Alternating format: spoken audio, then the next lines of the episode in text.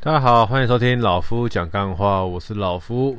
呃，老夫今天呃要准备去跟自己的发型设计师呃拍一个影片，呃，我也不知道这个影片未来会不会在他的 Instagram 播出了，就感觉蛮好玩的，所以想说去玩玩看哦。反正已经很久没有拍。各种不同系列的影片的，当然我不是演员的，我只是单纯他可能需要一个穿正装的 model 来拍，因为他是做巴巴 shop 这种出来的，然后就是专门剪男士绅士发型的这个设计师出来的，那他可能需要一些 sample 跟 model 来做他的一些宣传哦，那有幸啦，有幸呃，老夫这个。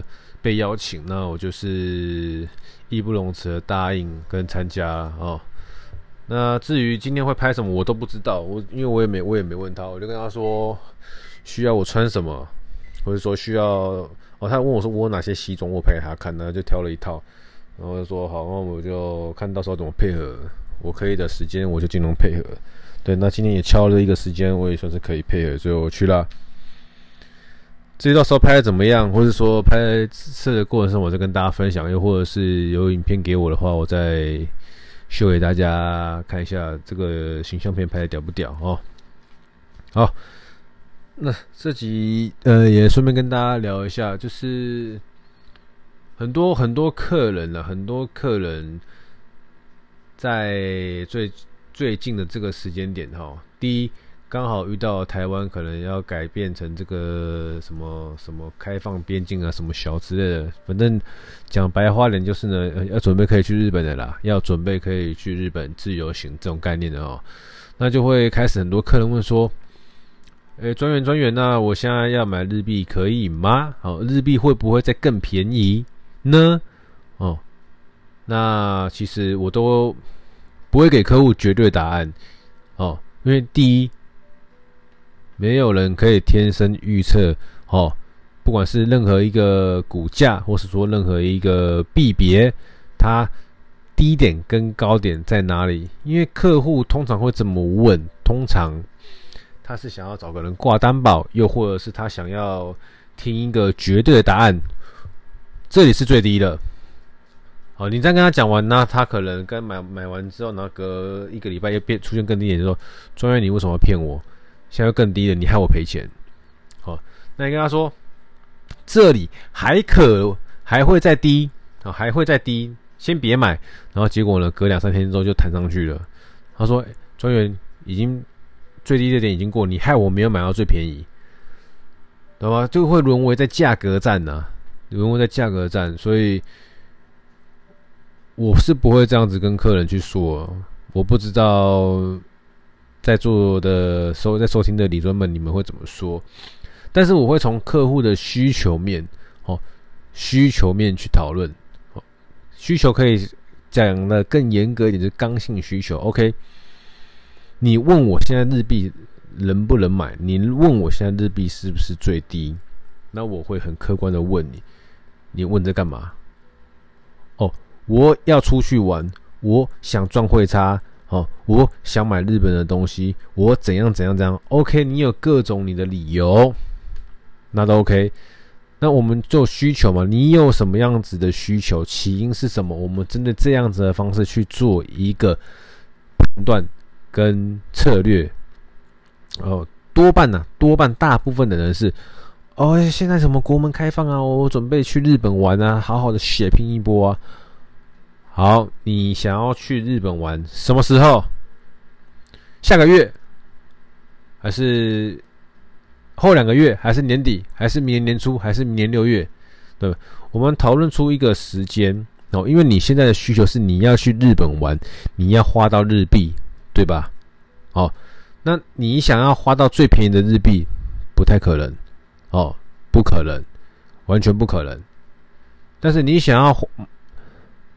买到相对便宜的日币，你现在任何时间买，都比一年前来的相对便宜很多，甚至都比你过去去日本的时候买的都便宜很多了。哦，你要注意这点哦。你近五六年之内的时间去日本换到了日币，用台币去换到日币，应该都没有比现在划算哦。OK 吧？哦，那我们就照这个逻辑走下去。你先抓好你想要出国的时间，哦，然后再就是要讨论你预计换多少的台币，对吧？哦，我想要买个，我想用十万块台币去换日币，那好嘛，我们要怎样让你可以换到最便宜？我们就把这十万块台币按你要出国时的时候开始去分批买入嘛。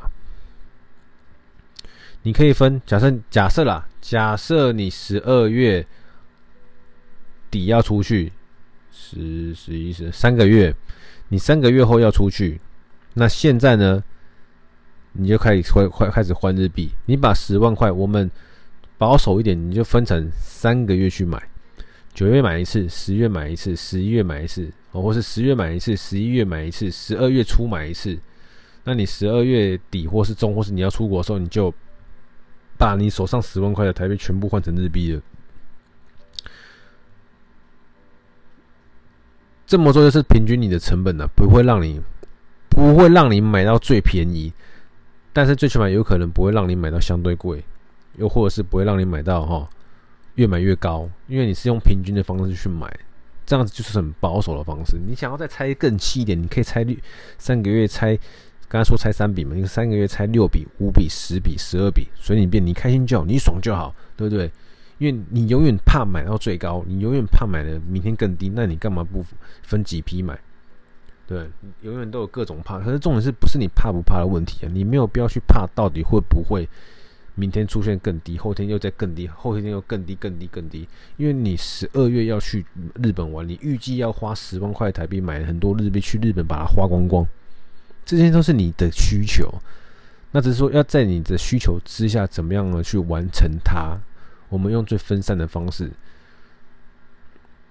那你如果还要套入一些日币对台币的一些技术性、技术线图分析的话，那可以再讨论哦。比如说，日币又变更便宜的日币，日币可能呃跌破了什么线，那我们就哦。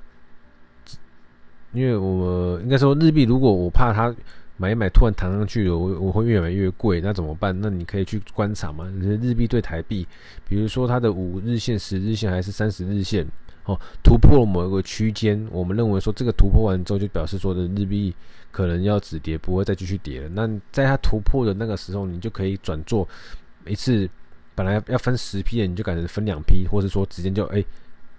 单笔单笔开始买，直接就是一笔买下去了，五一次五万五万搞定这样子，就是弹性跟伸缩嘛，因为你不用去在乎你能不能买到最便宜，你要在乎的是你即将要出国，你即将要去日本，你即将要花到这个钱，那你能够做的是，你不可能可以猜到什么时候最便宜，因为如果你猜得到，他猜得到，他他他猜得到，那他们就是台湾首富，他们是世界首富，因为他们都可以抓得那么准。在没办法的情况下，我们就用合理的方式去分散，好，你可能会买贵的风险，慢慢的把它平均掉。你不会买到最便宜，但是你也不会买到最贵。而且你这十万块是依序的换，因为你需要花十万块换成日币去日本爽，就那么简单，就那么简单。所以你不是李专，你听到这集，你也想要问李专一样的问题。专员现在可以买日币吗？那要问你要不要用到啊？你要用到当然要买啊。专员现在是最便宜吗？哦，专员要是可以跟你说现在是不是最便宜，那就神棍。但是专员可以跟你讨论说我们要怎样去尽量让你买便宜点，那我们就可以去参考那样子的方式。你也可以参考这样子的方式，好不好？所以，亲爱的客人，不要再去问一些很智障的问题。现在能不能买什么，跟现在是不是最便宜？因为。我认为的便宜跟你认为便宜也不见得一样，好不好？那永远不可能，真的，全世界的人没有人真正的可以每一次买什么东西都买在最低，卖在最高。你说，你说买日币好了，他可能买个有十年的经验，那可能有一两次、两三次、五六次，他十年经验，他可能买买台币买日币，他可能有买过哦四百次的交易，那里面里面有个有个五十次是买在最低，哦有五十次卖在最高，那就可以偷笑，已经很屌了。但是不可能每一次，好不好？我们客观点接受这个事实。所以说。国门即将开放，日本即将自由。想要去日本自由行的听众们，哦，你们想要换日币的话，可以参考一下我的说法。我不是要鼓吹大家换日币，你有需求你再换，你没需求你不要买。如果你只是想要赚价差，想要赚汇差的话，你要小心，因为没有人知道什么时候日本日币会开始走强。日币对台币会开始走强，没有人知道。你可能买下去之后就会套很久，一套套五年、十年。当然，你有可能买下去之后，隔不到半年，日币开始回温、反弹、大涨哦。所以说我不会针对想要赚汇差的人去跟他说，我现在可不可以买？但是如果你是即将要准备出国去日本玩的人，你手上没有日币，你手上完全没有日币，那。跟你讲，你现在可以开始慢慢的买日币的，就这么简单，好不好？